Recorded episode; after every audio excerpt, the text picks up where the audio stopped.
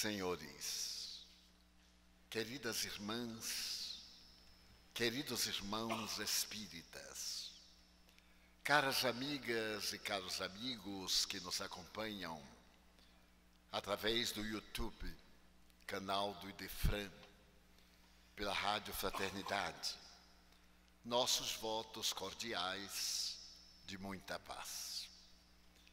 Desejo pedir desculpas, quebrando o protocolo, por traduzir a nossa mensagem sentado.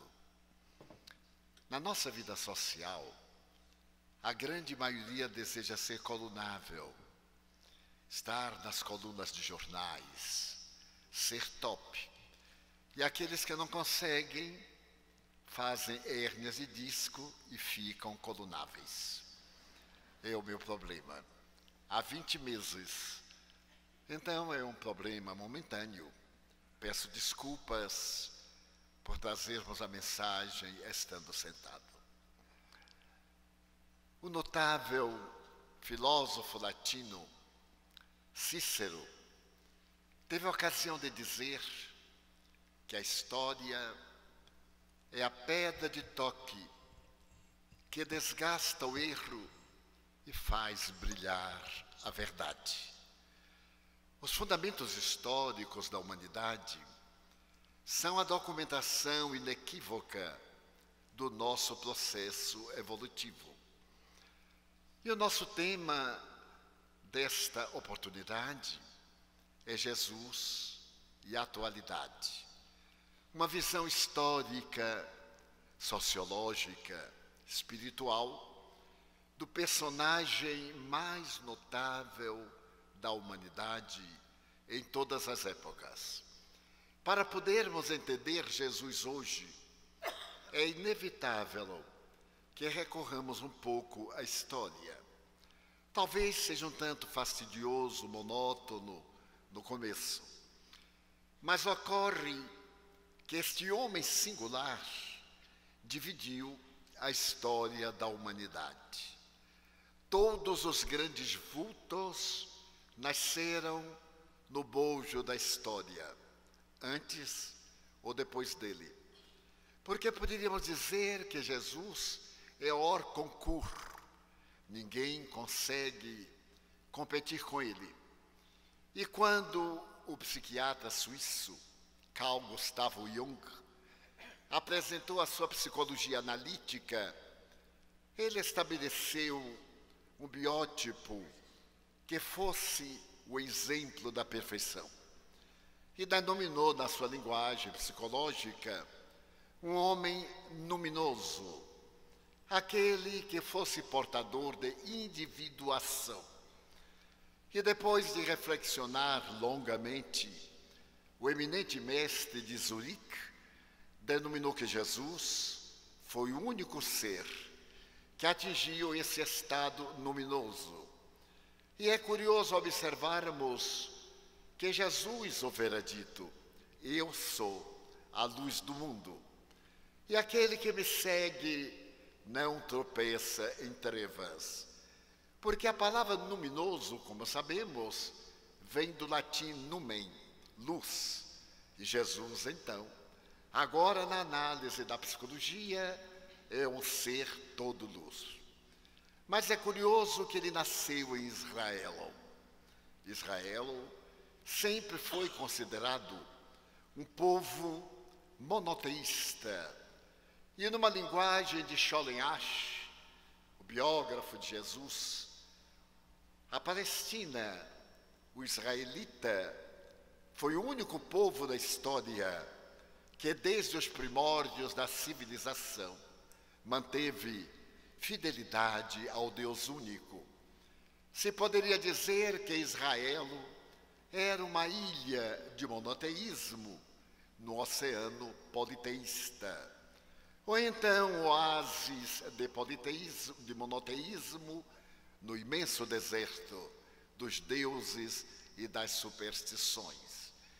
A história de Israel é uma história complexa porque ela diz respeito ao Oriente e também influiu poderosamente na construção da cultura ocidental, especialmente por causa dos seus vultos históricos, e nos tempos modernos, por causa dos homens e mulheres extraordinários que conseguiram o maior número de prêmios Nobel da humanidade.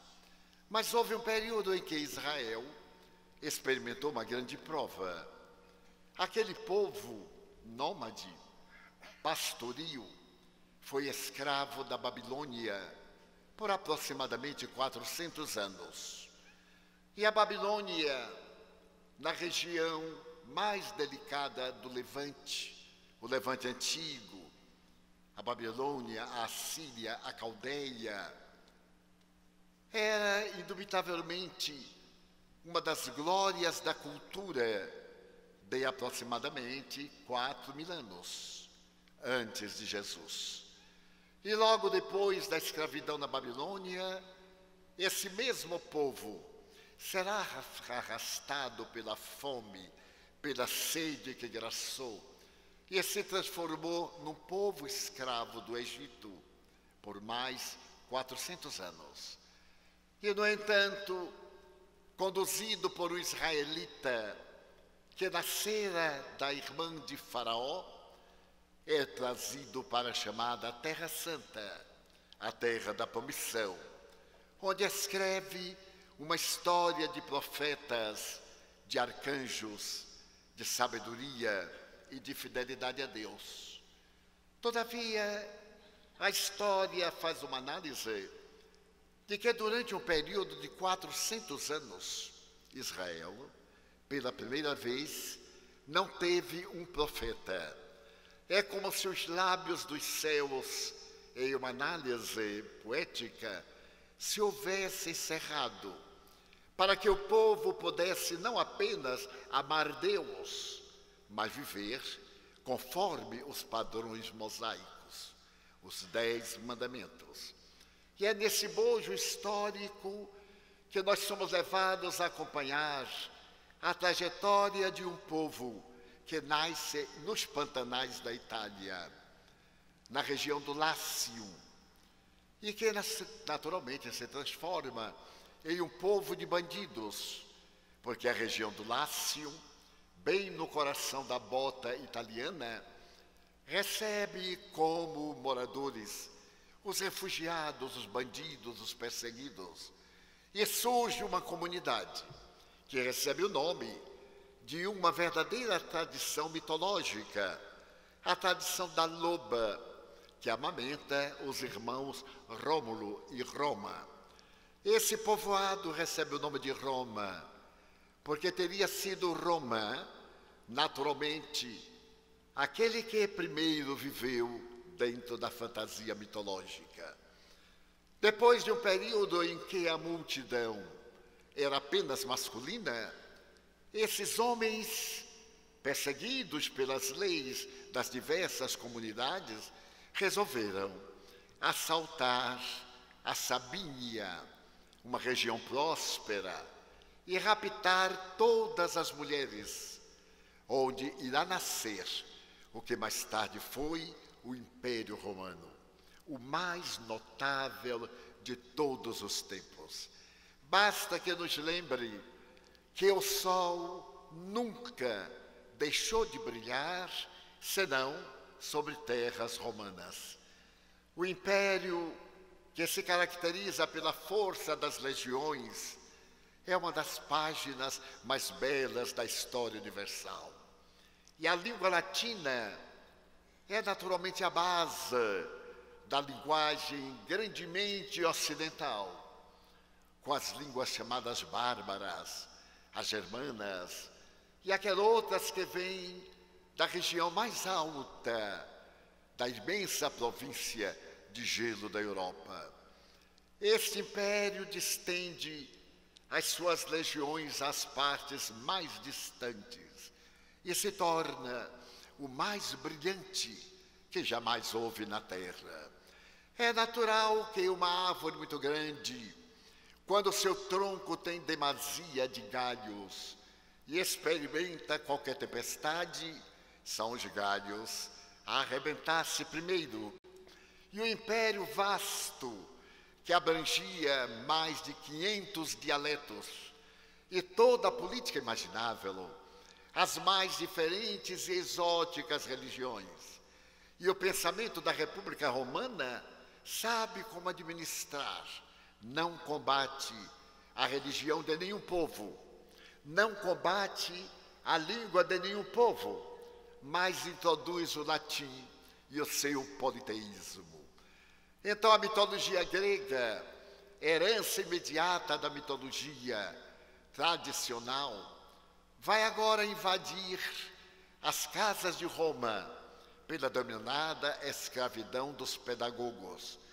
E surge ao lado do pensamento grego do Olimpo a mitologia romana, cheia de beleza, de propostas de venturas dos deuses lares e daqueles sentimentos de família, que é a primeira organização mundial a pensar no clã. A própria palavra família vem do latim e ela significa famulus. A família tradicional era um aglutinado de pessoas em que os servos, os submissos, os escravos faziam parte. Eram chamados invariavelmente famulus. Mais tarde, quando se elaboram as primeiras leis, Roma estabelece que a lei principal é a lei devotada aos mortos. Quando morre alguma pessoa, o pedaço de terra no qual vai inumado torna-se propriedade da família. Vai nascer a lei de propriedade e mais tarde as leis decimais, que irão servir de base para a legislação de todos os países neolatinos, particularmente da Espanha, de Portugal e a posteriori do Brasil. Então, neste império maravilhoso, é impossível uma administração central. E a República entrou em decadência.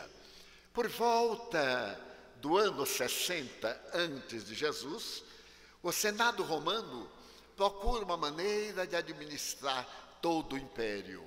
E é sugerida a governança através de três indivíduos, porque assim, em pontos centrais, eles poderiam administrar melhor os negócios para a grandeza da capital do império. E nasce o primeiro triunvirato. Esse triunvirato irá eleger os homens mais notáveis do império. Caio Júlio César, o grande conquistador latino, o homem que submeteu praticamente a África, atravessou o Rubicon e submeteu também os povos bravos. Mas ele não era apenas um grande general, era também um emérito pensador, fazendo que o latim se transformasse numa língua com todas as características gramaticais que então não existiam e que os dialetos não têm até hoje. Num dos seus momentos de glória, ele escreve uma frase que se torna imortal, que todos aqueles que leem o latim memorizam, vini, vidi, venciti. Ele foi atravessar o rio para conquistar terras e era quase impossível a vitória. Júlio César marcha com as suas legiões, atravessa o rio Caudaloso e depois de vencer o povo, ele grita: Vi, vim e venci, e avança na direção do mundo. Mais tarde, num dos seus momentos de devaneio, ele escreve um poema dos mais belos da literatura universal, As Quatro Idades. É o poema em versejamento, o mais perfeito jamais escrito, e será Júlio César, aquele que através do triunvirato vai conquistar o Egito o país que há mais de mil anos antes de Roma havia se transformado num império colossal no norte da África, o país dos faraós. Era um desejo imenso de Roma abater a grandeza deste povo. E Júlio César vai contar com o prestígio de mais dois grandes administradores. Eles partem cada um para uma região. E César chega ao Egito através do rio Nilo, que é a bênção que Deus colocou no deserto de Sahara. É esse rio que dá vida nas suas enchentes. Ele traz o lodo, e esse lodo deixado à margem é que dá vitalidade, que fez as grandes pirâmides de Kéfres, Quéops, Miquelinos, e que fez a Esfinge, o mais notável símbolo de arquitetura da humanidade pré-cristã. Aquele símbolo que os maçons irão usar mais tarde, daquele semblante humano, daquelas garras de leão, da postura de águia, que é toda uma simbologia mística, falando a respeito da grandeza do universo. Aquelas pirâmides, na parte superior da maior pirâmide, há uma abertura, e nunca se soube realmente o que era aquela abertura. Não era um acaso, quando mais tarde os estudos profundos da geografia estabeleceram o meridiano de Greenwich, aquela abertura é o zero grau, é o meridiano de Greenwich, que passa pela cidade do mesmo nome na Inglaterra e vai permitir entender-se esse globo terrestre através dos meridianos, dos paralelos, através da grandeza de medir o tempo e de compreender o espaço. É curioso que César chega em triunfo e o Egito estava governado por uma faraona esta faraona, para perpetuar a genialidade dos deuses, estava casada com o próprio irmão, jovem, deveria ter 20 anos neste momento, conhecedora de cinco idiomas, inclusive o latim. Cleópatra submete-se ao conquistador, não aceita a guerra. Ela dispõe de uma arma muito mais poderosa. Não era uma mulher bela para os padrões modernos, porque o egípcio tinha o nariz um tanto alongado, um pouco maior do que o israelita e do grego, mas ela possuía um sex appeal, uma beleza exterior e teve uma ideia fantástica. Era natural que os povos submetidos entregassem o patrimônio em ouro, em estatuária e em moedas recentemente criadas ao conquistador. Ele se encontra na sua imensa barcaça, uma caravela de triunfo, laminada a ouro, e ela manda que escravos conduzam os tesouros que vão homenagear o grande conquistador. E manda também um tapete persa, que já era famoso, carregado por seis homens. E diante da corte romana, da galera de César, o tapete é desenrolado e como por magia, sai daquele tecido uma mulher que parece uma deusa saindo das águas do rio, quase desnuda, com tecidos vaporosos, com gemas preciosas, com pedras lazuli muito raras. E ele, que era um homem profundamente atraente, deixa-se seduzir e conquista Cleópatra, que o conquistou. E os prazeres do Egito eram tantos que ele esqueceu temporariamente da guerra. E naturalmente isso repercute de uma maneira dolorosa, porque ele era casado em Roma com Calpurnia, mas era sabido que César não respeitava a fidelidade, nem masculina, nem feminina, e estava ele na glória, no poder, de tal forma que ele se considerava divino, não era mais humano.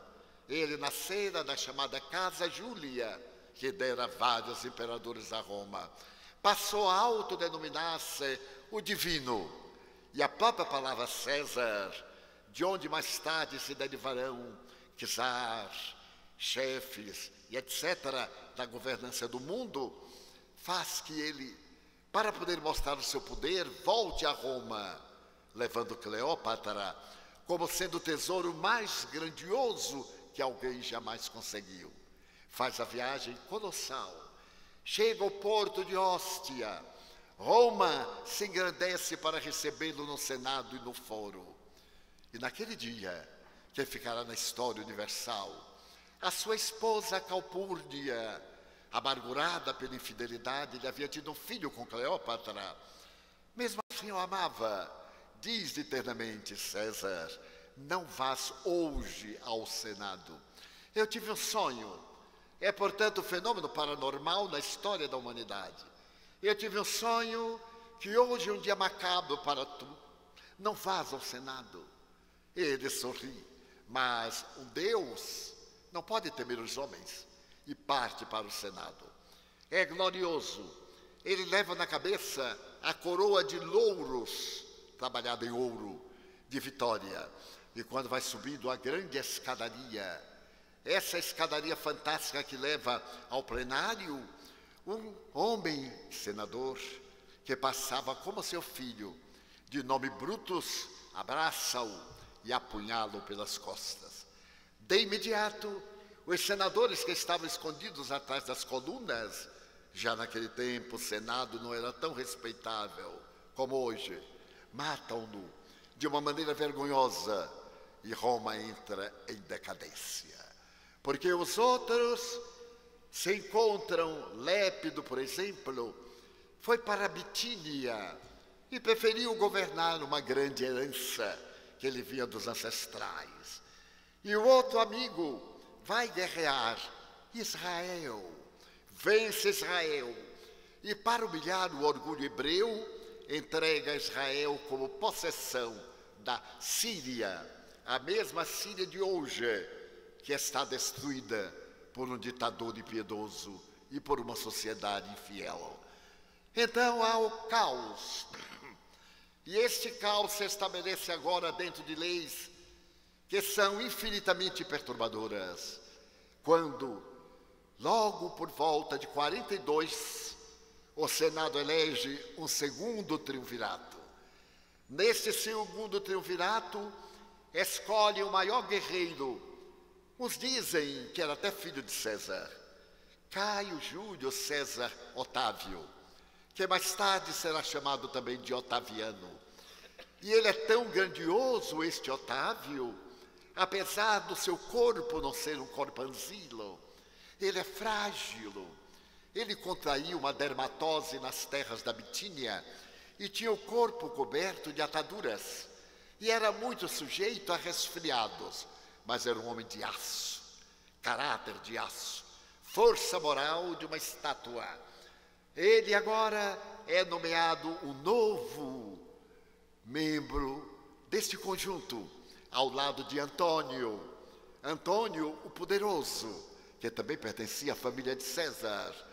Esse Antônio que estará casado com a irmã de César e que vem a morrer de parto, enquanto ele está conquistando a parte do Levante, a parte da Mesopotâmia, a parte do norte do Egito e parte para a guerra.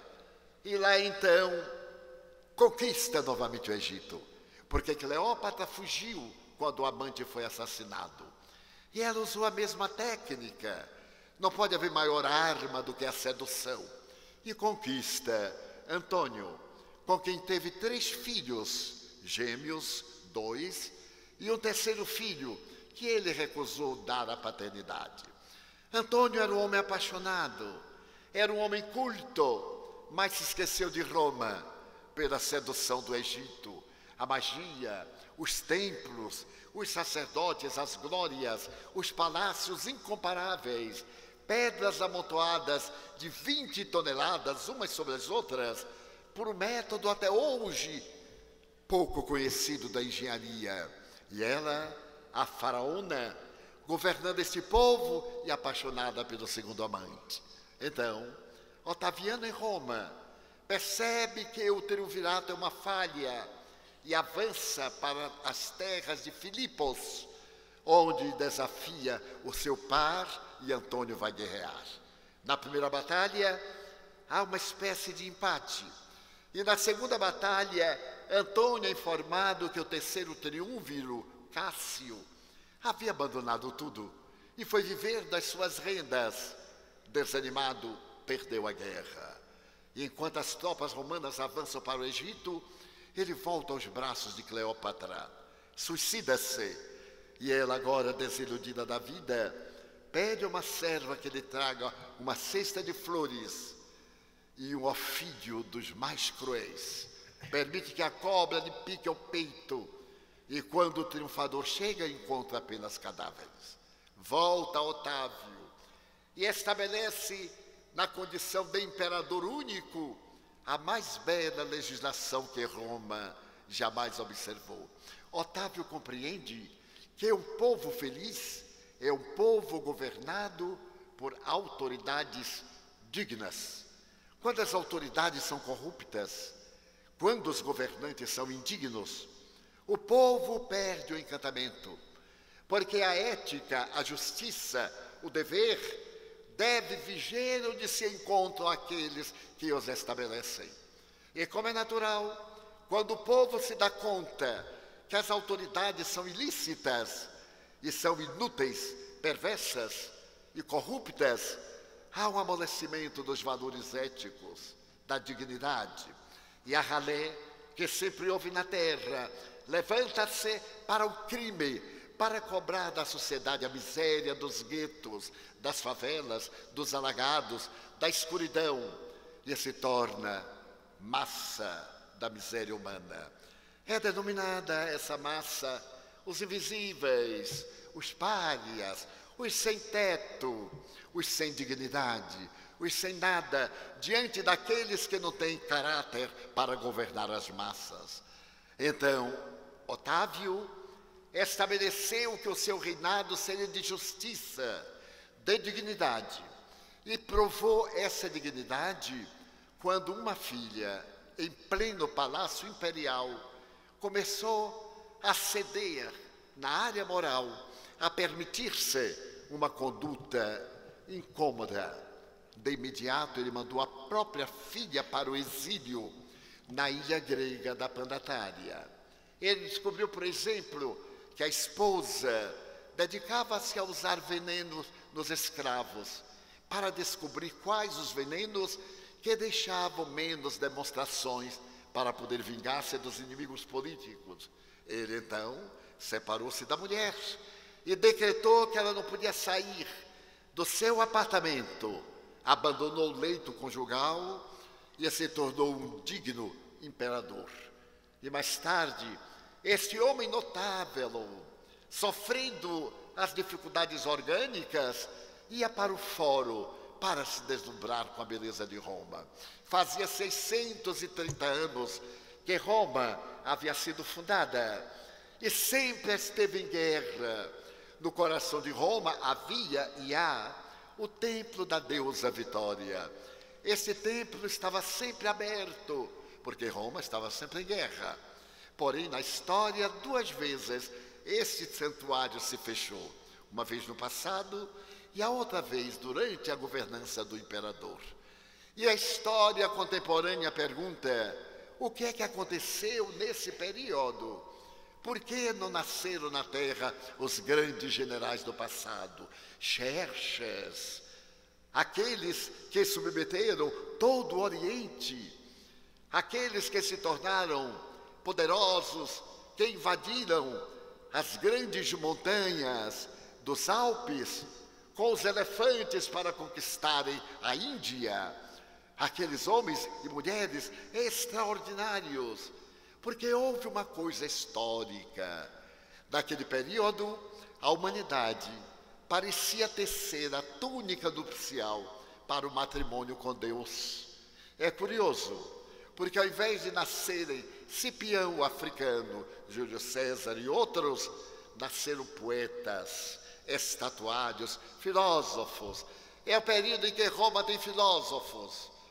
Tem, por exemplo, Virgílio, Tito Lívio, Mecenas, Salústio, que cantam as glórias do poder. E muitas vezes Virgílio vai cantar para o imperador. Da tribuna de ouro, Virgílio canta: Ó sol fecundo e maravilhoso, tu que abres e fechas o dia diariamente, que tu nunca vejas nada igual na Roma. O imperador chorava. É que neste período a humanidade recebeu no seu seio Jesus. A história modifica a vida de Israel. Havia sido decretado o recenseamento. Roma necessitava de saber o volume do seu império, o recolhimento dos impostos. E Israel, por um dever de respeito às leis, deveria reunir o seu povo que estava na diáspora, em toda parte, no solo gentil, como hoje o muçulmano tem que ir beijar a Caba, pelo menos uma vez na vida, para poder entrar no reino dos céus. O recenseamento é programado e de toda parte, das cabeceiras da Síria, das cabeceiras do Irã, das regiões próximas da Lídia, vêm os israelitas para Jerusalém, para a contagem. E como ele era descendente de um homem venerando de quase 60 anos e de uma jovem, muito jovem, menor de 18 anos, eles atravessam toda a Galileia, a região baixa, sobem o deserto de Judeia, as montanhas e vêm até uma cidade próxima da chamada Cidade Santa, sete quilômetros. Betlehem. Betlehem é a cidade de Judá, é a cidade da glória. E é quando aquele casal e aquela mulher grávida chegam a Belém de Judá, não havia hospedagem. A tradição diz que a cidade estava abarrotada. Digamos que uma cidade de dois mil a três mil pessoas recebe 50 mil de repente. Não havia. E então eles retrocedem para quase o deserto a região das cavernas de calcário, onde os pastores colocavam suas ovelhas nas noites frias. Era mês de abril, não era dezembro, era abril. E abril de vez em quando sopram ventos frios. E ali, naquela gruta de calcário, no cansaço imenso, nasce aquele que um dia será o guia da humanidade. Essa é a tradição histórica nasce Yeshua, é o seu nome de natureza hebraica. Yeshua ben Yosef, Jesus, filho de José. A história deste homem é extraordinária, porque ele volta mais tarde, depois dos cumprimentos da lei, do recenseamento, ele volta, volta com seus pais a uma aldeia que fica a 110 quilômetros do Mar da Galileia, também chamado Lago de Nazaré, Mar de Tiberíades, que não é uma grande coisa, mas para o Oriente é um volume de águas muito grande. O Mar da Galileia tem um volume de águas menor do que o da Baía de Guanabara. No entanto, era um mar piscoso. Segundo o historiador judeu, Flávio Josefo, que deixou a história da Judeia no Império Romano, diz que era tão piscoso aquele lago que ao tempo de Cristo havia aproximadamente duas mil embarcações pesqueiras. Vivia-se exatamente disso e toda a região era de pescadores. Mas ele vai para Nazaré, um pequeno burgo, um pouco na região do Planalto, onde estava sendo construída a nova capital da Galileia. Naquela época, Cafarnaum, que nós conhecemos do Evangelho. Mas agora era necessário uma capital grandiosa, estilo grega, porque o seu governante, filho de Herodes o Grande, Herodes também, ele desejava o poder que herdara do pai. E um marceneiro carpinteiro viajava diariamente cerca de três quilômetros de Nazaré, com seu filho, também aprendiz de carpinteiro, para construir a grande cidade. Os anos se passam e era recomendado que o hebreu, pelo menos uma vez na vida, deveria voltar ao templo para poder apresentar sacrifícios e honrar o Deus único. E todos aqueles israelitas vão a Jerusalém. Repete-se a viagem. O homem, a mulher do jumento, levando o seu filho, que ora vai ao pé, ao lado do pai, carpinteiro também marceneiro que é, com 12 anos. Agora Jerusalém regurgita. A história diz que Jerusalém tinha aproximadamente 500 mil habitantes. Para os padrões de há dois mil anos, era gloriosa, era quase como a cidade do México de hoje. E quando lá eles chegam, é uma multidão. Vão passar três dias sacramentais. E no último dia, os pais perdem o filho naquela multidão tremenda e começam a procurá-lo, a buscá-lo. Não o encontram. Por fim, quando já estão dispostos a voltar a Galileia, passam pelo templo quando nós ouvimos falar do Templo de Jerusalém, não temos uma ideia. Mas historicamente era o maior edifício da humanidade. Ele tomava todo o monte, o Monte Sion, que hoje tem duas imensas mesquitas. A segunda é considerada a melhor de todas, depois daquela que o próprio Maomé pregou. Aquele solo é sagrado porque no ano 70 foi totalmente destruído o templo, não ficou pedra sobre pedra. E o judeu começou a ter medo de pisar, para não pisar no solo sagrado, uma superstição religiosa. Então os muçulmanos mais tarde erguem as suas mesquitas e fica somente uma parede lateral do Oriente para ostentar a montanha, que foi denominada Muro das Lamentações onde o israelita, desde o ano 150 até 1947, chorava. A sua saudade, a falta de um povo, porque havia sido conquistada Jerusalém. E por volta do ano 150, o Império Romano expulsou o judeu da sua terra e proibiu que voltasse. A Palestina desapareceu completamente e só foi reabilitada por volta de 1947, pela recém-criada ONU, na qual o secretário-geral era um nobre embaixador brasileiro, Oswaldo Aranha. Foi Oswaldo Aranha quem contribuiu grandemente para a libertação do povo palestino. E este povo que estava na díspora, ou diáspora, começou a voltar para casa e é nesse momento que a humanidade assiste um filme, uma película de Hollywood, chamada Êxodo, quando os ingleses deixam a Palestina e os primeiros vêm para criar os kibbutz, as colônias agrícolas, naquele solo de pedra calcinado, e transformarem o deserto em um dos maiores pomares, fornecedor de laranjas, de flores à Europa graças ao método de irrigação aprendido aqui no Nordeste brasileiro, em Pernambuco, o gotejamento, em que ao invés de jogar água, passa o tubo com o orifício quase na raiz da planta e goteja, economizando água e mantendo sempre o verdor. É uma das maravilhas da moderna agricultura, depois do trabalho de salinização da terra. É, portanto, no povo assim, que aquele menino de 12 anos se perde.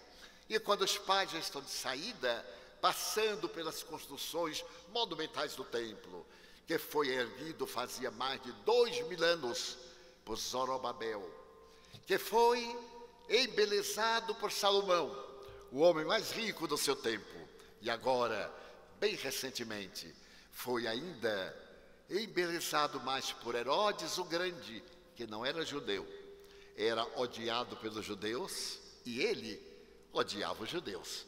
Ele pertencia a uma tribo, casado com uma princesa que o elegeu e era um psicopata. Para poder conquistar o carinho dos israelitas, ele mandou embutir na parede do templo uma macieira de ouro, ouro maciço. Mas ele mandou colocar na frente o símbolo do imperador, e isto era uma ofensa. Por isso Israel estava sempre em guerra, ora com seu governante, ora contra Roma. E foi uma embaixada a Roma queixar-se do imperador. E este homem perverso, Herodes o Grande, considerado o homem mais cruel do século I, antes e durante Cristo, ele morre dominado pela sífilis, depois de matar a própria esposa, de matar três filhos que ele tinha medo que tomassem conta do trono imperial. Como a história de Israel e de sangue. Os profetas haviam denunciado que esse povo sentaria sua coroa no trono de ouro para governar o mundo quando viesse o Messias. O Messias deveria vir no ginete branco, cavalgando e dominando a humanidade. Era a glória. No entanto, o Messias nasceu numa estrebaria, em uma gruta modesta, onde os rebanhos dormiam. É um menino de 12 anos, mas volta para casa e desaparece. Passam-se 18 anos sem ter-se notícias a respeito desse menino. Costuma-se dizer que ele foi à Índia, ficção histórica. Começou-se a dizer que ele foi para uma seita, uma seita de homens profundamente místicos que estavam em um monte dos mais gloriosos de Israel. De maneira nenhuma, ele ficou em casa. A humanidade é curiosa. Nós nascemos, ficamos em nossa casa, vivemos, ninguém dá importância. Mas quando nós nos tornamos conhecidos, então assim, ah, eu conheço. Ele é o filho de fulano, é o filho de Beltrano, claro.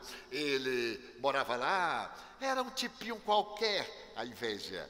Damos logo uma beliscada. E, no entanto, agora dizem que é importante, mas eu conheço. É tão comum em nossa cultura, quando alguém se levanta porque errou, nós assim, é, agora é importante, mas eu conheço. Eu conheço os defeitos, porque nós conhecemos todos os defeitos dos outros. Os nossos não, porque nós não temos. Nós jogamos nos outros. É a psicologia de transferência.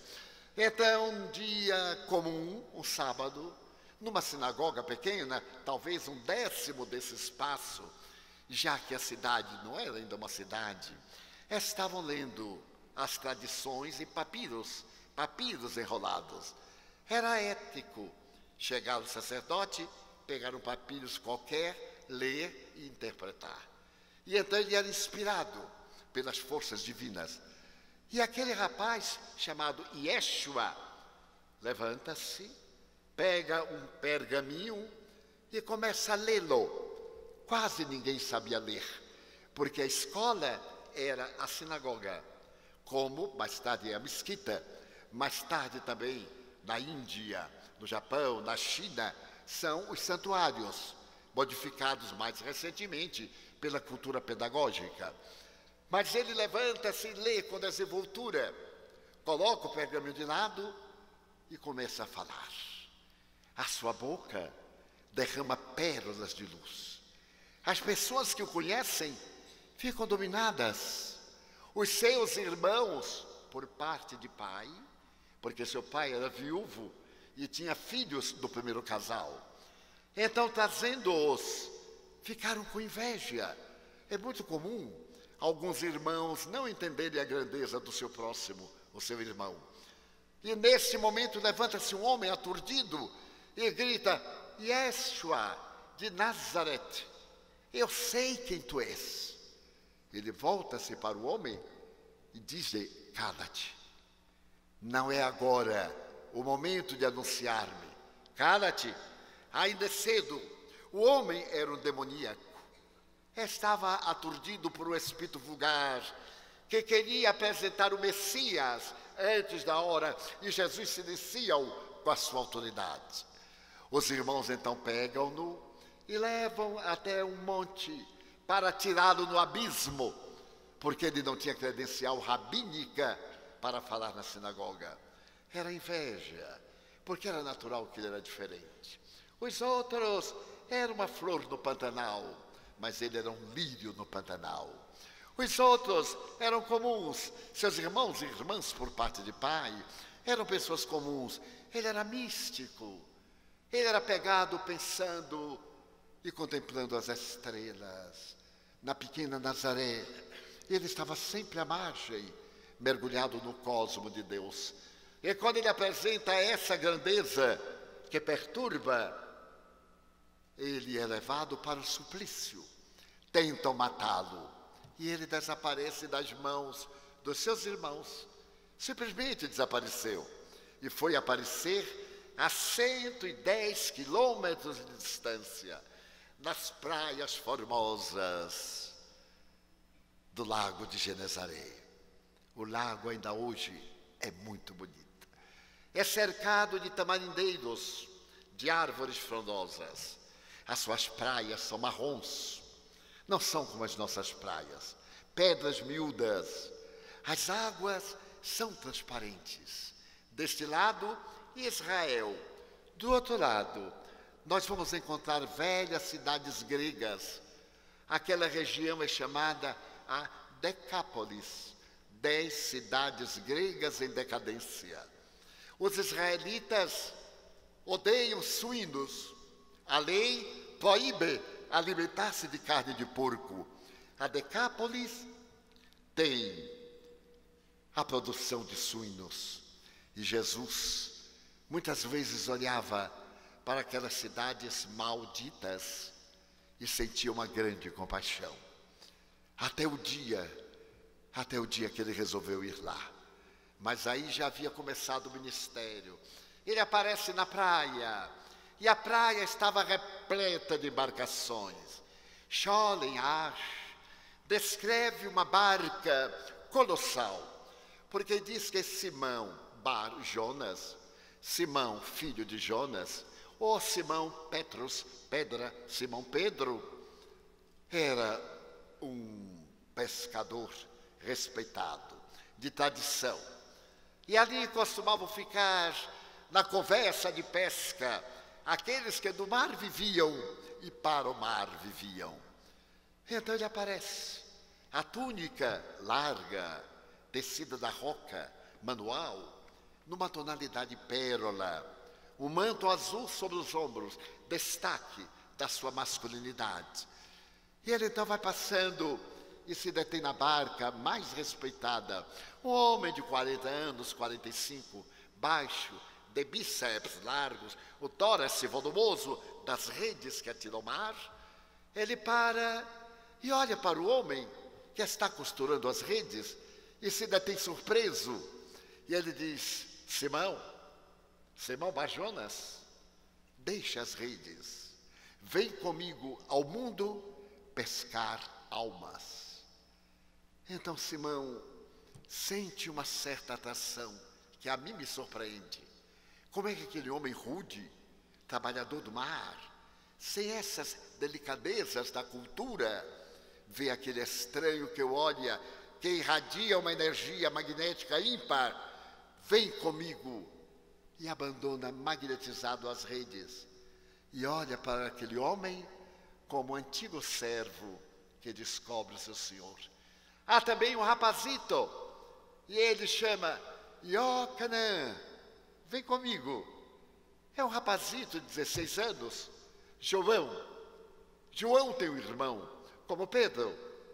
E o estranho chama André, Tiago. E começa agora aqueles homens que o seguem sem saber para onde, nem saber por quê. Em um dia qualquer, eles entram na cidade. E ali na cidade, um coletor de impostos, de nome Mataios, Matai, ou Mateus, na tradição, na tradução latina, e ele estava cobrando impostos. Então o estranho entra, olha para ele, o homem treme. Mataios, matai, abandona. Vem comigo contabilizar almas para o reino dos céus. E ele levanta o tampo do balcão, larga tudo. Era casado como Pedro e acompanha o homem. Assim ele atraiu onze pescadores, onze homens modestos e um grande intelectual. Todos onze eram galileus. O estranho intelectual era judeu. Chamava-se Judas, da cidade de Quérios, que a tradição chamará Judas Iscariotes. Onze era quase analfabetos. E foi aquele intelectualizado aquele lógico da razão, daquele das exigências, das provas, dos fatos, quem o traiu. É assim que começa um colégio estranho, mais estranho do que o grande Platão nos jardins de Acádemos, palavra que origina a palavra academia. É do Jardins de Academos que um jovem se fascina por Platão. Chamava-se Aristóteles, o estagirita, que mais tarde será o pai da filosofia ao lado de Sócrates e do seu mestre. Este colégio é diferente. A semelhança do antigo colégio grego é ao ar livre.